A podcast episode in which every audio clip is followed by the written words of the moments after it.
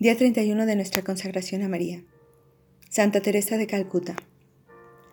Tres palabras resumen lo que aprendimos de esta santa. Primero, sed. Segundo, corazón. Y tercero, alianza. Reflexionemos sobre cada una tomadas de la carta de Madre Teresa. Sed.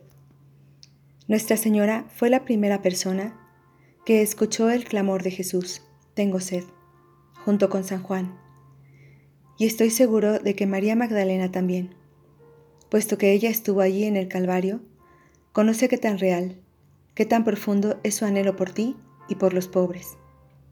¿Lo sabemos? ¿Lo sientes como ella? Pídele que te enseñe. Su papel es el de ponerte cara a cara, como a Juan y a Magdalena, con el amor en el corazón de Jesús crucificado. Primero fue Nuestra Señora suplicándole a, Madre Teresa. Es ahora Madre Teresa, en su nombre, quien te suplica a ti. Escucha la sed de Jesús. Tratemos de manera particular de llegar a estar lo más cerca del corazón de Jesús que puede el corazón humano, y tratemos de entender todo lo posible el terrible sufrimiento de Jesús que le causa nuestros pecados y su sed de nuestro amor. Gracias a Dios estaba allí Nuestra Señora para entender plenamente la sed del amor de Jesús. Ella tuvo que responder inmediatamente, yo sacio tu sed con mi amor y con el sufrimiento de mi corazón. Pidamos a Nuestra Señora que nos ayude a comprender. Segundo, corazón.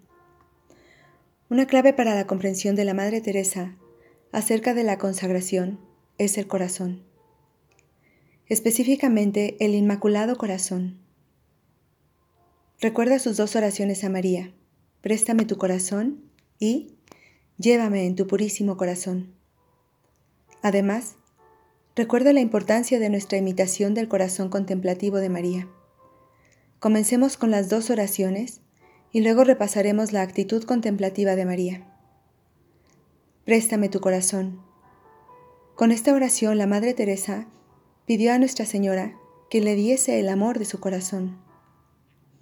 En otras palabras, le dice, María, ayúdame a amar con el amor perfecto de tu inmaculado corazón. Recuerda que el afán de la Madre Teresa era saciar la sed de amor que Jesús tiene, y deseaba hacerlo de la mejor manera posible. ¿Qué mejor manera de amar a Jesús que con el inmaculado corazón perfecto y humilde de su madre? La Madre Teresa encontró el secreto para vivir su vocación al máximo en esto. María, préstame tu inmaculado corazón. Llévame en tu purísimo corazón. O en forma completa rezamos. Inmaculado corazón de María, llévame en tu purísimo corazón para que pueda agradar a Jesús a través de ti, en ti y contigo. Esta es la parte más profunda de la consagración de la Madre Teresa María. No solo pide que el corazón de María viva dentro de ella, sino que pide también vivir en el corazón de María. Esta es entonces una oración para amar a Jesús a través de María, en María y con María es más que simplemente recibir prestado el corazón de María. Para entender esto y vivirlo, se requiere de una dependencia cariñosa y una unión profunda con María. En la siguiente sección, Alianza, se explica esto con más detalles. Corazón contemplativo. La Madre Teresa desarrolló una actitud de gratitud al seguir el ejemplo de María, quien siempre meditaba en su interior todas las cosas que Dios iba haciendo en su vida. Específicamente la Madre Teresa siguió este ejemplo mediante su fidelidad al examen de conciencia. En otras palabras, al fin de cada día meditaba en su interior todas las cosas buenas que Dios había hecho con ella, por ella, en ese día, y reflexionaba sobre cómo había respondido o no a su amor.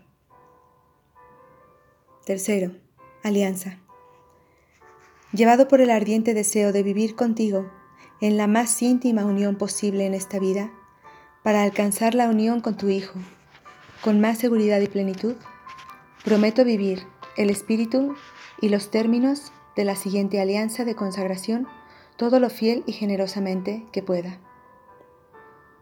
Oración del día.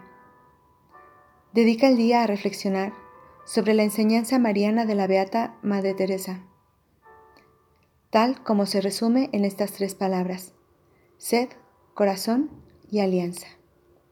Amén.